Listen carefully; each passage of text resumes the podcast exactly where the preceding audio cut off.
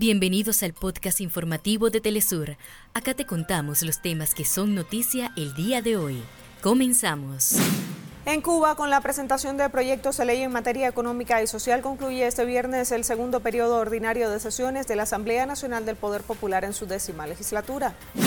Organizaciones sociales argentinas realizan este viernes una jornada nacional de asambleas y ollas populares contra las políticas de ajuste económico anunciadas por el presidente Javier Milei. Organización Mundial de la Salud alerta sobre la inseguridad alimentaria y el incremento de enfermedades en la franja de Gaza tras 77 días de intensificación del asedio israelí. Hasta acá nuestros titulares. Para más información recuerda que puedes ingresar a www.telesurtv.net.